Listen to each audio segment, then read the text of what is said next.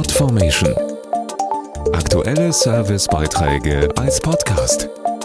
Regelmäßige Infos und Tipps aus den Bereichen Gesellschaft und Soziales. Am 21. September ist Weltfriedenstag, ins Leben gerufen von den Vereinten Nationen. Dieser Tag soll genutzt werden, um, Zitat, die Idee des Friedens sowohl innerhalb der Länder und Völker als auch zwischen ihnen zu beobachten und zu stärken. Und das ist auch vor dem Hintergrund des Krieges in der Ukraine wichtiger denn je, denn Frieden geht uns alle an.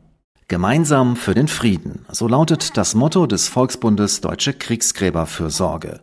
Und selbst jetzt, während des Krieges, finden in Russland und der Ukraine weiterhin Ausbettungen gefallener Soldaten statt. Dazu Dirk Backen vom Volksbund. Der Umfang unserer Arbeit in diesen beiden Ländern ist natürlich geringer als vor dem Krieg. Aber die Arbeit geht weiter. Unsere Büros in Moskau und in Kiew kümmern sich auch unter diesen schwierigen Bedingungen um die Suche, die Bergung und Bestattung gefallener Soldaten sowie um die Pflege unserer Kriegsgräberstätten. Die wichtige Friedensarbeit des Volksbundes, der Austausch von Jugendlichen, ist allerdings zurzeit nicht möglich. Vor dem Kriegsausbruch trafen sich in unseren Jugend- und Bildungsprogrammen russische und ukrainische Jugendliche unbeschwert mit Altersgenossen aus Deutschland und ganz Europa. Das geht im Augenblick nicht mehr und das ist bitter. Dennoch, unsere Friedensarbeit mit jungen Menschen geht weiter und eines Tages überwindet sie auch wieder die Gräben zwischen diesen Völkern. Da bin ich ganz zuversichtlich. Mehr auf volksbund.de